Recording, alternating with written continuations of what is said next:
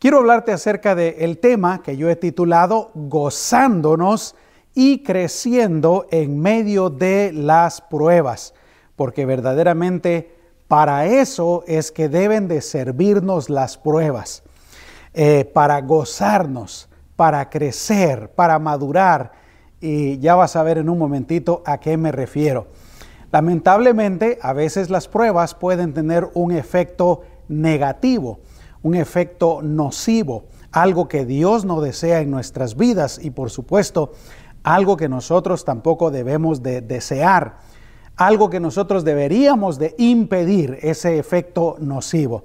Así es que vamos a aprender hoy pues acerca de cómo podemos gozarnos y crecer en medio de las pruebas. Y yo he basado esta lección en lo que dice Santiago capítulo 1 versículos 2 al 8. Y ahí el apóstol Santiago dice, hermanos míos, tened por sumo gozo cuando os halléis en diversas pruebas, sabiendo que la prueba de vuestra fe produce paciencia.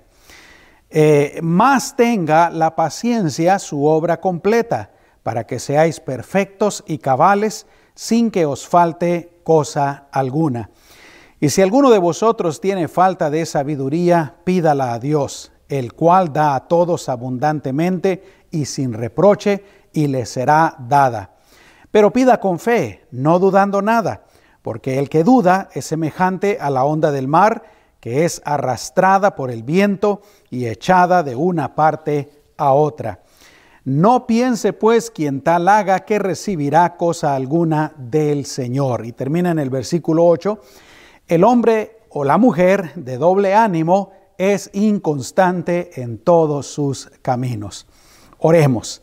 Amado Señor, una vez más te damos gracias por tu palabra.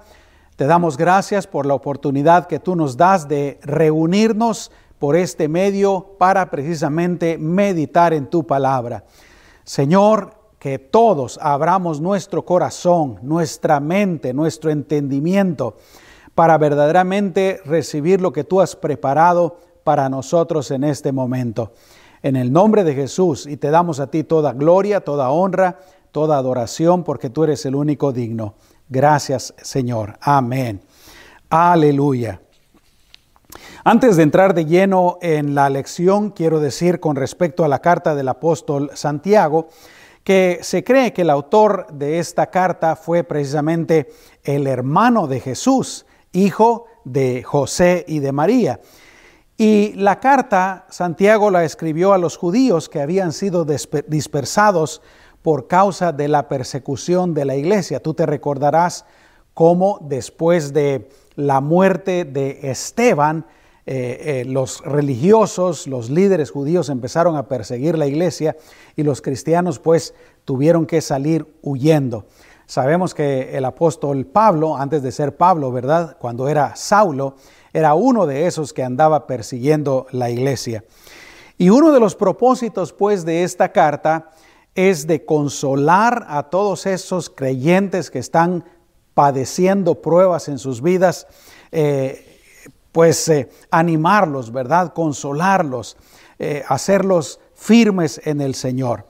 Claro que esta carta tiene instrucción relevante para todos los creyentes de todas las épocas y definitivamente es muy aplicable a nuestra situación actual. Yo quiero compartirles seis lecciones que yo he extraído de este, eh, de este pasaje. La primera lección es que definitivamente nuestra fe es probada constantemente. Dice el apóstol Santiago, sabiendo que la prueba de vuestra fe en ese pasaje que leímos, sabiendo que la prueba de vuestra fe. Él aquí está afirmando pues de que nuestra fe es probada.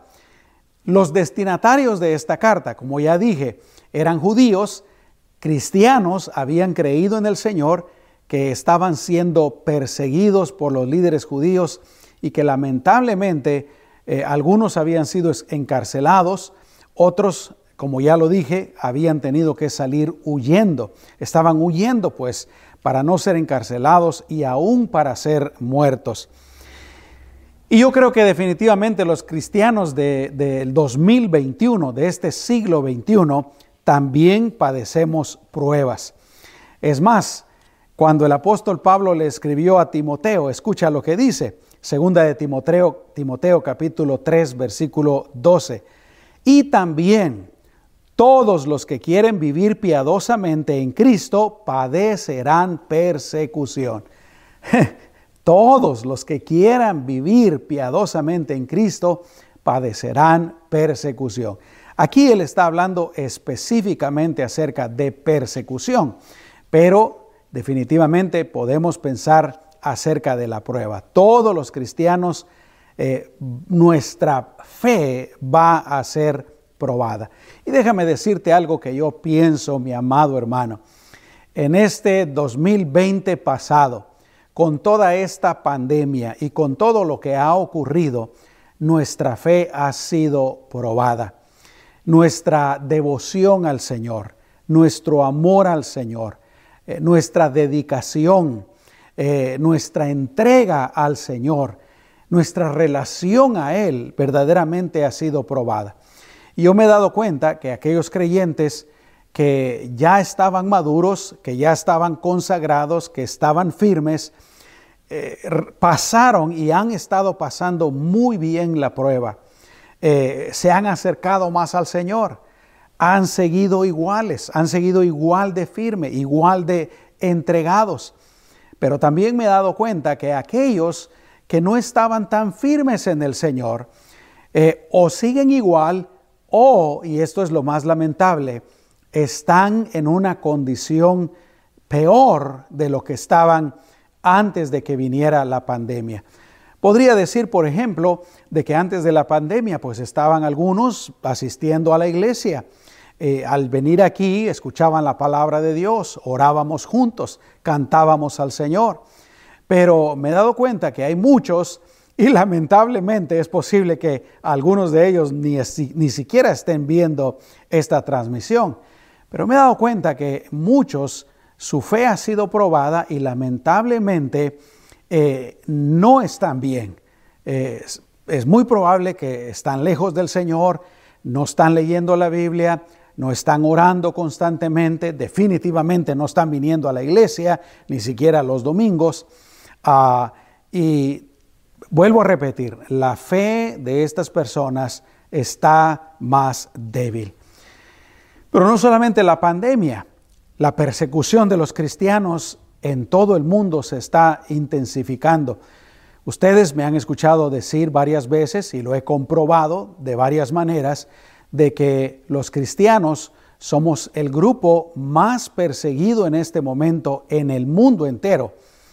Y si tú has estado conectado con el Espíritu de, Dios, si tú has estado pendiente de las noticias, de lo que está sucediendo aquí en los Estados Unidos, Tú te habrás dado cuenta que, claro, los cristianos también aquí en los Estados Unidos, la persecución se está intensificando. En el pasado yo te había dicho que la persecución en este país era un poquito más sutil, no como en otros países que, que matan a los cristianos, que los persiguen, que los bombardean, etc. Aquí había sido más sutil, pero el año pasado eh, con la pandemia esto se hizo un poco más evidente. Así es que pues eh, nuestra fe también está siendo probada en ese sentido. Pero por otra parte, sabemos que estamos en los últimos tiempos. Y por estar en los últimos tiempos, también nuestra fe está siendo probada. Y aparte de esto, definitivamente, nuestra fe es probada cuando también tenemos pruebas personales. Como por ejemplo cuando tenemos problemas, ¿no? Nuestra fe es probada. Eh, con, esto de la, de la pandemia, eh, si nos hemos enfermado, hemos sido, nuestra fe ha sido probada. Si alguno de los miembros de nuestra familia se enferma, nuestra fe es probada. Si lamentablemente hemos perdido algún miembro de la familia, nuestra fe ha sido probada. El hecho de no poder asistir a la iglesia, nuestra fe eh, ha sido probada si tenemos escasez, si hemos perdido el trabajo, si, si no nos alcanza lo que tenemos, nuestra fe es probada. Así es que, mis amados hermanos, eh, definitivamente lo primero que debemos de aprender de este pasaje es que nuestra fe es probada y va a ser eh, probada. Y déjame decirte algo, yo creo que nuestra fe es probada todos los días, todos los días, de diferentes maneras. Puede ser algo de lo que ya mencioné, pero puede ser algo tan sencillo como una tentación, algún pecado, algo que no le agrada a Dios que, que nos vemos tentados a, hacer, o nuestra manera de pensar, nuestra manera de sentir, lo, lo que actuamos, muchas veces lo que decimos. Nuestra fe es probada definitivamente. Y yo creo que por eso es tan importante que, que estemos alertas que estemos bien cerca del Señor, que estemos consagrados al Señor y, velando y orando, como dijo nuestro Señor Jesucristo. No, pero la primera lección, vuelvo a repetirlo, es que nuestra fe es probada constantemente, según lo que dice el apóstol Santiago. En segundo lugar, de este pasaje también aprendemos que debemos de gozarnos en las pruebas. Él dice ahí, hermanos míos, tened por sumo gozo cuando os halléis en diversas pruebas. Ahora, debemos de gozarnos no por las pruebas, ¿no? no porque estamos enfermos, no porque tal vez perdemos el trabajo, no porque se nos viene un problema, no por nada de eso, no por las pruebas en sí, sino yo creo que el apóstol está tratando de decirnos que nos gocemos por las cosas buenas, las cosas positivas que las pruebas pueden producir en nuestras vidas. Y es que yo creo, mis amados hermanos, por lo que nos enseña aquí el apóstol, que nosotros los cristianos deberíamos de mirar a las pruebas como una buena oportunidad de aprendizaje y también de crecimiento. Y el apóstol dice, no solamente gozo, sino que él dice sumo gozo, un gozo grande, un gozo excesivo. Y por eso, vuelvo a repetir, es importante en primer lugar que estemos atentos. Cuando se nos viene una prueba, que estemos atentos. Pero en segundo lugar, es importante cómo vamos a reaccionar ante esas pruebas y debemos de tratar de reaccionar bien. ¿Te recuerdas, por ejemplo, en el Antiguo Testamento cuando a los judíos, al pueblo de Israel se les venía una prueba? ¿Cómo reaccionaban ellos? Ellos reaccionaban, por ejemplo, solo lamentándose, eh, llorando. Ellos, ellos reaccionaban eh, quejándose, quejándose y murmurando en contra de Moisés, en contra de Aarón, en contra aún de Dios mismo, lamentablemente. Eh, ellos reaccionaban pues en la carne. Eh, ellos no, no miraban, como te, dice, como te dije hace un momentito, las pruebas como una buena oportunidad de aprendizaje y de crecimiento. Y es que definitivamente eso es algo difícil de hacer. Eh, no es natural. Lo natural es precisamente lo que hacía el pueblo de Israel y, nosotros lo hacemos el día de hoy, lamentablemente. Pero para esto es este mensaje. Ya lo he dicho otras veces y lo estoy diciendo una vez más, que cuando viene alguna prueba de nuestra fe, debemos de procurar reaccionar adecuadamente.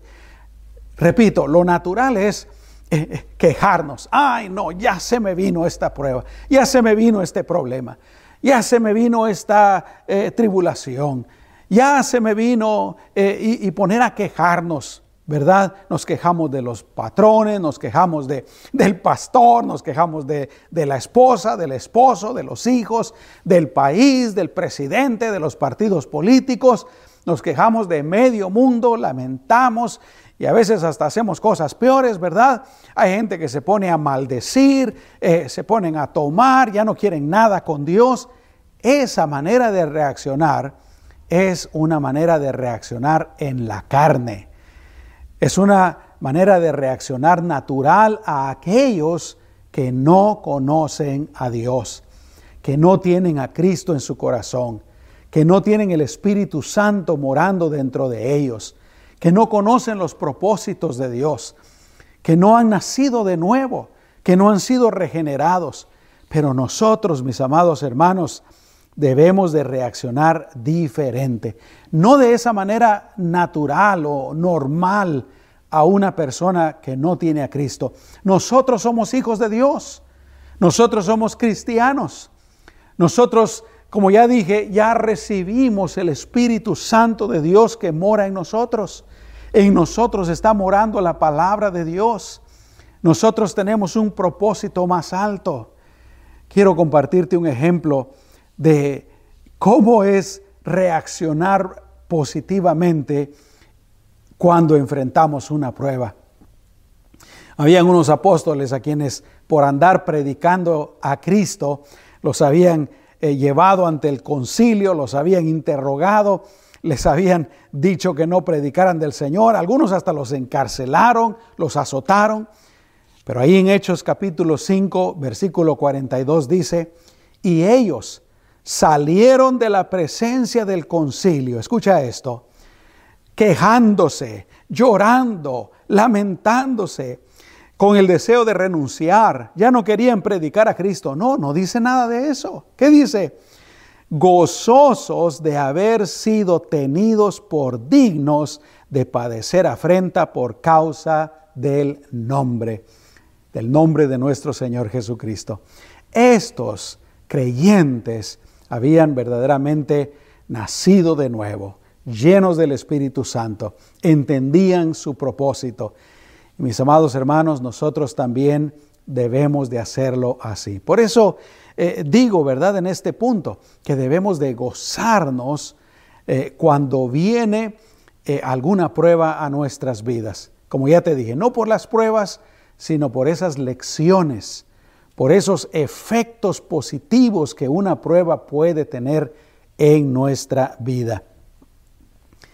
Y definitivamente aquí viene la pregunta, ¿qué cosas buenas puede producir una prueba? El apóstol Santiago menciona una y él dice, habla por ejemplo acerca de la paciencia. El domingo, perdón, el miércoles pasado, yo compartí una lección precisamente acerca de la paciencia. Si tú todavía no lo has visto, yo te animo para que busques en Facebook o en YouTube. Ahí está eh, la lección del miércoles pasado donde yo estuve hablando acerca de la paciencia. Pero no solo paciencia. Verdaderamente cuando viene una prueba a nuestra vida, una prueba de nuestra fe, esa prueba puede producir, en primer lugar, madurez, que crezcamos en el Señor que crezcamos en, el conocimiento del Señor, que ya no seamos niños espirituales, que seamos eh, creyentes firmes, adultos pues en el Señor. Una prueba puede, puede producir también crecimiento en nuestra fe. Si tenemos una fe débil, verdaderamente las pruebas pueden hacer que nuestra fe sea cada día más fuerte. Y de esa manera, cuando viene otra vez esa prueba, ya no nos afecta. ¿Te has dado cuenta de eso? A veces, cuando nos acabamos de entregar al Señor, viene una prueba pequeñita y nos, nos, nos mueve. Pero si nosotros enfrentamos adecuadamente esa prueba, ¿qué sucede? Cuando se vuelve a presentar la misma prueba, oh, esta prueba yo ya la conozco. Yo ya con la ayuda del Señor la vencí anteriormente y la fe crece. Y luego, así, poco a poco, vamos creciendo, ¿no? Otra cosa que producen las pruebas en nuestra vida es que nos acerquemos al Señor. A veces, mis amados hermanos, sinceramente, y no debería de ser así, todos deberíamos de ser lo suficientemente inteligentes, lo suficientemente sabios para todos los días estar buscando al Señor, estar consagrándonos al Señor, amándolo más y más, sirviéndolo, siendo fieles, honrándolo, eh, siendo la luz de Cristo en todas partes donde vamos. Pero lamentablemente a veces no hacemos eso. A veces nos descuidamos. somos negligentes, nos enfriamos. Y, la verdad es que muchas veces el Señor permite que vengan pruebas a nuestras vidas para jalarnos la oreja, para que reaccionemos, ¿no es cierto? A veces, mis amados hermanos, lamentablemente necesitamos un jalón de orejas con una prueba para reaccionar. ¿Qué, qué, qué está pasando? ¿Cómo está mi vida? Ahí nos ponemos a meditar ¿Cómo está mi vida? ¿Cómo está mi relación con el Señor? ¿Qué cosas estoy haciendo mal? ¿Qué cosas hice mal?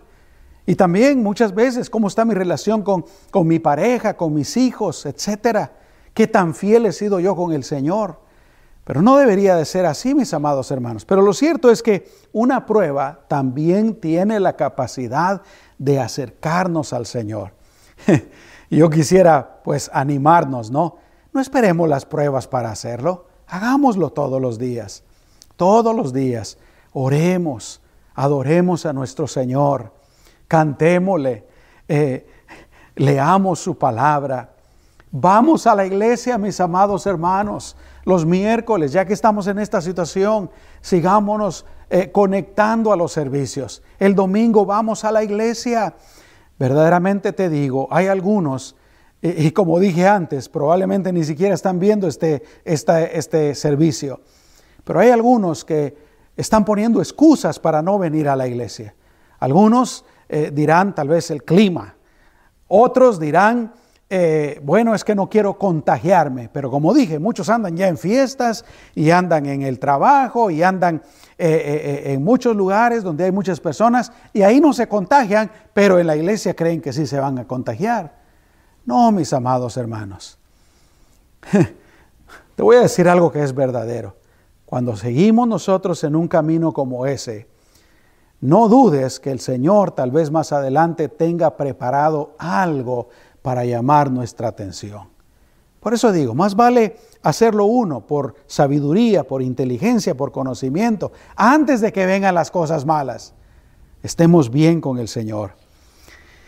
Y definitivamente yo creo pues que en medio de las pruebas también podemos gozarnos por otras razones. Podemos gozarnos, por ejemplo, de que somos hijos de Dios, mis amados hermanos. Gloria a Dios. Aleluya. Benditos es el nombre del Señor. ¿Te recuerdas que ahí en el libro de Hebreos dice que Dios eh, corrige a sus hijos como un buen padre? Gloria a Dios. Eh, el escritor de ese libro dice, no, no nos gusta la corrección, pero Dios nos ama y nos corrige. Aleluya, gloria al Señor. Podemos gozarnos también de que Él está con nosotros en medio de cualquier prueba, en medio de cualquier circunstancia, en medio de cualquier situación difícil. El Señor está con nosotros y seguirá estando con nosotros todos los días. Aleluya. Así que mis amados hermanos, primer lugar, nuestra fe va a ser probada constantemente. Y como te dije, yo creo que todos los días es probada. En segundo lugar, gocémonos en medio de la prueba. Pero en tercer lugar, la tercera lección de este pasaje es que debemos de permitir que las pruebas produzcan sus efectos positivos en nosotros. Escucha lo que dice el versículo 4. Dice, mas tenga la paciencia su obra completa, para que seáis perfectos y cabales sin que os falte cosa alguna. Es como que el apóstol nos estuviera diciendo, permitan, dejen, denle el tiempo necesario, denle la oportunidad a las pruebas para que esas pruebas produzcan en sus vidas esos efectos positivos que pueden producir, que ya mencioné antes. Y es que en medio de la prueba debemos, como dije, estar atentos a todas esas cosas, todos esos frutos, todos esos efectos positivos que las pruebas pueden tener en nuestras vidas. El apóstol Santiago habla acerca de algunos de esos efectos. Él menciona, por ejemplo, para que seáis perfectos. Una prueba puede perfeccionarnos. El apóstol Santiago también dice para que seáis cabales, para que eh, eh, no os falte cosa alguna, dice. Qué tremendo, ¿no? Así es que la tercera lección, pues, es que debemos de, cuando viene una prueba a nuestra vida, estemos atentos a las lecciones y permitamos que la prueba verdaderamente produzca en nosotros todos esos frutos, todos esos efectos positivos. Y esto significa pues de que uno podría experimentar una prueba y no sacar ningún provecho de la prueba. Y eso es cierto, hermanos. Yo estoy seguro que a todos nos ha pasado. Pasamos por una prueba y eh, solo en medio de la prueba la pasamos sufriendo y no sacamos ningún provecho. Yo pienso que experimentar una prueba sin sacar provecho de ella es sufrir de balde, sufrir, sufrir por gusto.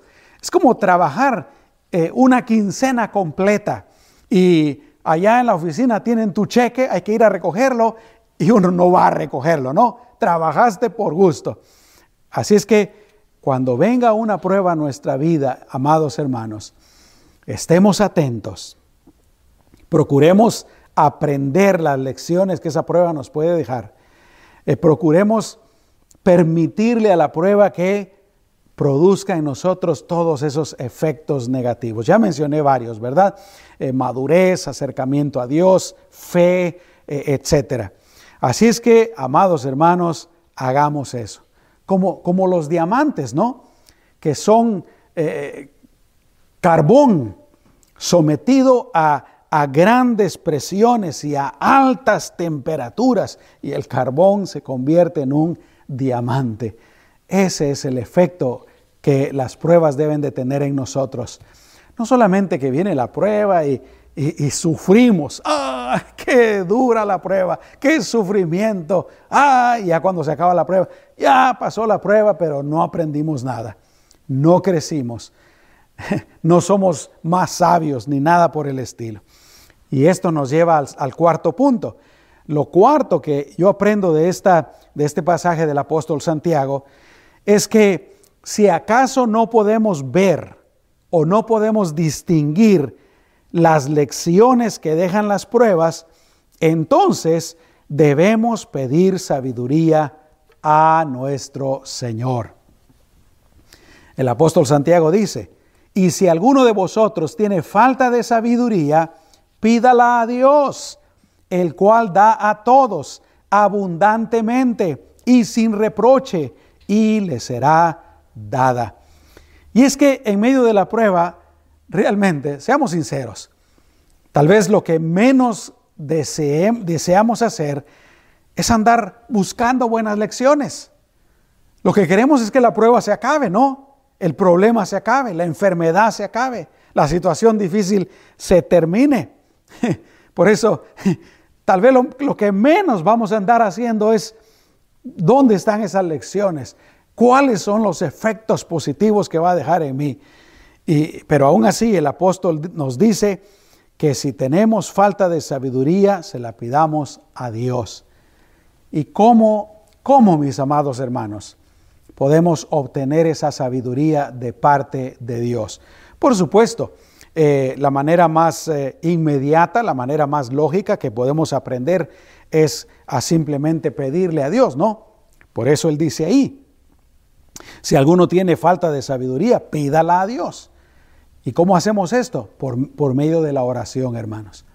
Cuando estamos en una prueba, lo que tenemos que hacer es ponernos a orar. Señor, no solamente pedirle, Señor, eh, sácame de esta prueba, Señor, soluciona este problema. Señor, sana mi enfermedad. Pero también pedirle, Señor, por ejemplo, le podemos pedir, Señor, ayúdame a resistir esta prueba, pero, Señor, cualquier cosa buena que tú quieras hacer en mí, enseñarme, Señor, por medio de esta prueba, Señor, dame la sabiduría para poder ver, para poder crecer, para poder entender, eso sería lo primero, por medio de la oración. La otra cosa definitivamente, mis amados hermanos, es por medio de la bendita palabra de Dios. Por eso yo siempre los estoy animando para que leamos la palabra de Dios todos los días. ¿Cuántos dicen amén? ¿Cuántos de ustedes lo están haciendo? ¿Estás leyendo la Biblia todos los días, aunque sea un poquito? Yo te animo para que lo hagas. Aquí está la sabiduría de Dios, la sabiduría infalible de Dios. ¿Sabes por qué? Porque a veces si solo oramos, a lo mejor se nos pueden venir pensamientos y sentimientos que no están de acuerdo a la voluntad del Señor. Pero la palabra de Dios es infalible. Así es que la oración, eh, la lectura de la palabra de Dios, otra manera en que podemos recibir eh, sabiduría de parte de Dios es por medio de la meditación. Ahora, por favor, tengo que aclarar, nadie me vaya a confundir. Yo no estoy hablando acerca de esa meditación de esas religiones orientales o del yoga, ¿verdad? Oh, no, no, no, no. Nada de eso. Yo soy de la convicción firme de que los cristianos debemos decirle absolutamente no a todas esas cosas, ese tipo de, meditación. Eso no viene de Dios. Eso no le agrada a Dios. Eso viene de religiones eh, orientales, del Medio Oriente, de la India, etcétera, ah, que no tienen nada que ver con Dios. Eh, están basadas en espiritismo, en, en religiones eh, aún demoníacas, nada de eso. Cuando digo que podemos recibir sabiduría de parte de Dios por medio de la meditación, esto quiere decir, en primer lugar, meditación de la palabra del Señor, por supuesto, pero en segundo lugar, ponernos a meditar acerca de lo que nos está pasando, ponernos a pensar acerca de lo que nos está pasando, de lo que Dios puede estar haciendo, de, me explico, pensar pues en la situación. ¿Para qué? Para tratar también de descubrir esas lecciones, esos efectos positivos que una prueba puede provocar en nuestras vidas. Otra manera de eh, recibir sabiduría de parte de Dios es platicando, platicando con otras personas, especialmente creyentes maduros, que puedan ayudarnos a entender lo que nos está pasando. Y por supuesto, la otra manera de recibir eh, la sabiduría de Dios es por medio de la dirección de su Espíritu Santo que mora en nosotros. Ese es nuestro más grande maestro. Aleluya. Y te recuerdo que lo que el Espíritu Santo nos dice, si está de acuerdo con la palabra de Dios, viene de Dios. Amén. Así es que pues, eh, si tenemos falta de sabiduría, pidámosla a Dios. Y dice este pasaje, que Dios nos la va a dar abundantemente y sin reproche. Muy bien.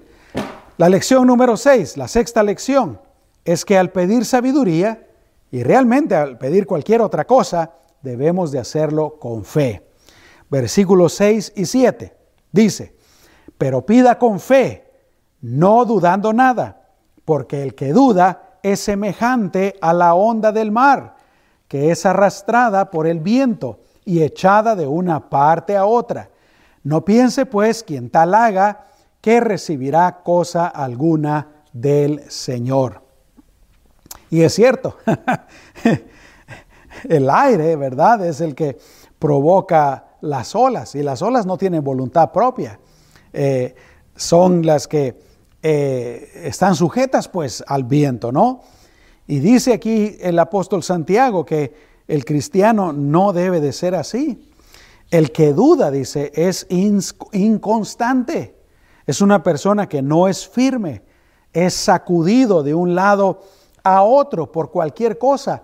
A veces un cristiano inconstante es sacudido por las circunstancias, por lo que le está pasando, ¿verdad? Y ahí va de un lado para otro. Eh, o a veces la persona puede ser sacudida por las noticias, lo que nos ha estado pasando durante el 2020 y ahora en enero del 2021, ¿no? Hay personas que se la pasan viendo noticias en la televisión o yo no sé, los medios sociales y, y son sacudidos de un lado para otro. Sus sentimientos, sus pensamientos, así andan, mire de un lado para otro. Otros se dejan llevar por lo que la gente dice. Otros se, dejan llevar por sus propias emociones, sus propios pensamientos, eh, temores, etc. Pero mis amados hermanos, nosotros los creyentes no deberíamos dejarnos mover por ninguna de esas cosas. Los creyentes debemos de estar firmes en la palabra del Señor, mis amados hermanos. ¿Cuántos pueden decir amén? Nuestra fe debe de estar bien anclada, bien firme en el fundamento de la palabra de Dios. Y de esa manera no vamos a ser inconstantes, no vamos a ser como esas olas movidas por el viento de un lado para otro. Vamos a ser firmes. Amén. Yo durante toda esta pandemia he visto creyentes que, repito, se dejan llevar por las circunstancias, por las noticias, por eh, lo que dice la gente, etc. Y así andan, miren, con temor, temblando de un lado para otro, su fe siendo movida de un lado para otro. Pero también he visto otros creyentes que creen en la palabra del Señor y la confiesan y la afirman en sus vidas. Aleluya. Esos son creyentes firmes. Y esa es la voluntad del Señor, que seamos ese tipo de creyentes. ¿Qué tipo de creyente eres tú? ¿Estás bien firme en el Señor? ¿O eres ese creyente que anda así, de un lado para otro? Debemos de estar bien anclados en la palabra del Señor y no seremos movidos, mis amados hermanos. ¿Te recuerdas lo que dijo Jesús? Cualquiera que escucha mis palabras y las hace, yo le voy a comparar con alguien que construyó su casa sobre la roca. Aleluya. Gloria al Señor. Muy bien, la sexta lección es que Dios nos anima en su palabra a ser ese tipo de personas, personas firmes. Versículo 8 el hombre o la mujer, podríamos decir aquí, la persona de doble ánimo es inconstante en todos sus caminos. Y el Señor no quiere que seamos personas de doble ánimo. Al contrario, Él espera y nos anima para que seamos creyentes maduros, sabios, firmes, llenos de conocimiento y constantes, mis amados hermanos. Es por eso, como ya te dije, tan importante que nuestra fe esté bien cimentada en la palabra del Señor. ¿Cuántos pueden decir amén, hermanos? Yo te animo, lee la palabra del Señor, afirma tu confianza, tu fe en el Señor y nada te moverá. Amén.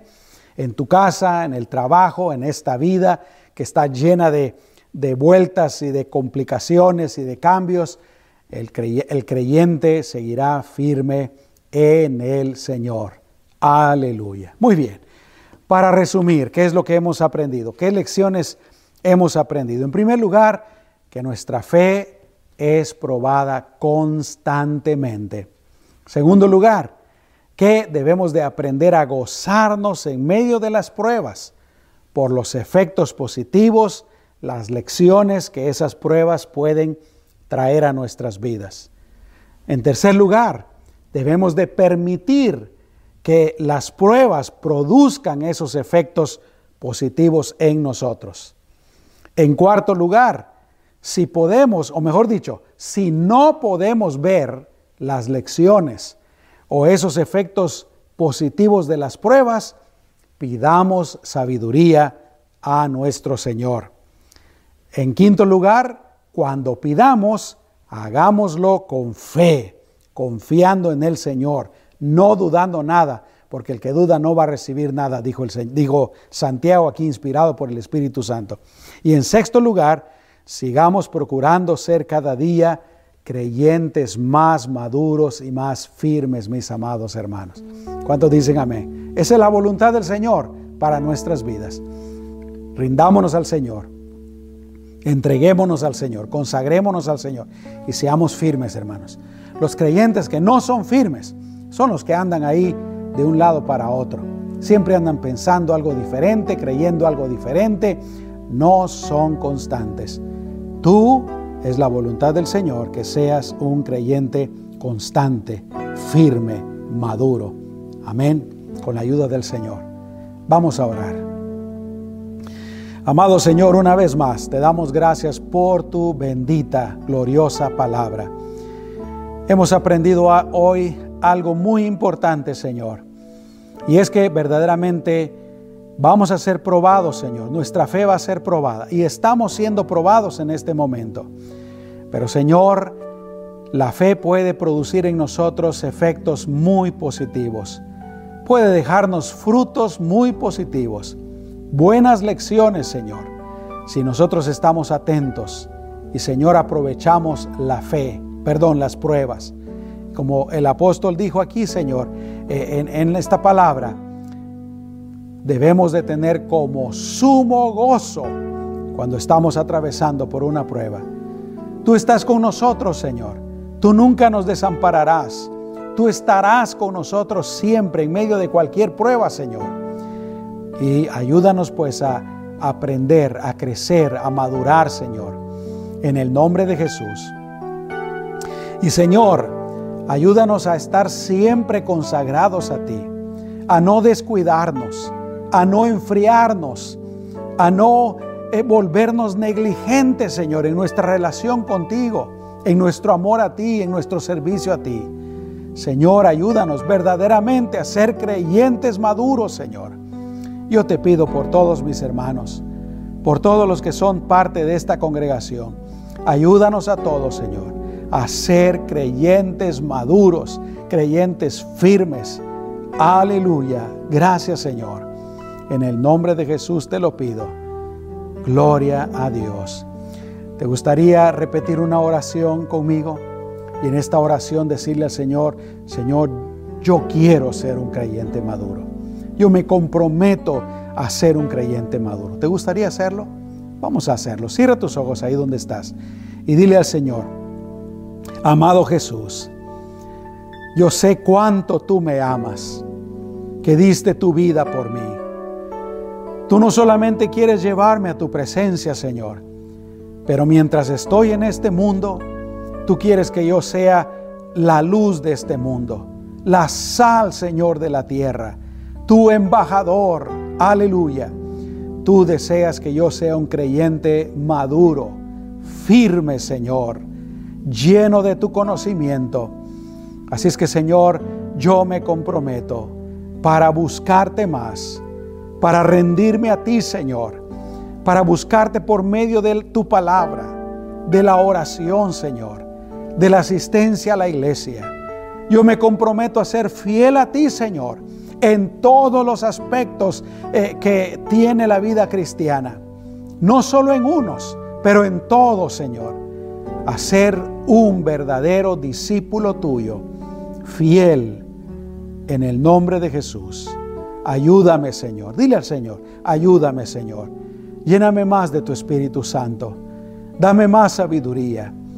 Tú dices que si te la pedimos, tú la darás abundantemente y sin reproche. Dile, dame más sabiduría, más conocimiento. En el nombre de Jesús. Amén y amén. Aleluya. Padre, yo te pido por mí y por todos mis hermanos, Señor, ayúdanos a ser creyentes maduros, adultos, firmes, no bebés, Señor, no niños en la fe, sino maduros verdaderamente, para que te amemos más, para que te sirvamos más, para que vivamos más conforme a tu voluntad, para que te honremos, Señor, para que el mundo cuando nos mire, nos conozca, digan, ese es un verdadero creyente, una verdadera creyente. Aleluya. Y ellos tengan deseos de conocer más de ti, Señor. En el nombre poderoso de Cristo Jesús. Amén y amén. Aleluya. Si estás atravesando por alguna prueba en este momento, por alguna dificultad, alguna enfermedad, sea lo que sea, Vamos a pedirle al Señor por un milagro. El Señor puede sanarte si estás enfermo. El Señor puede resolver cualquier problema. El Señor puede restaurar cualquier situación. Para Él no hay nada imposible. Vamos a orar.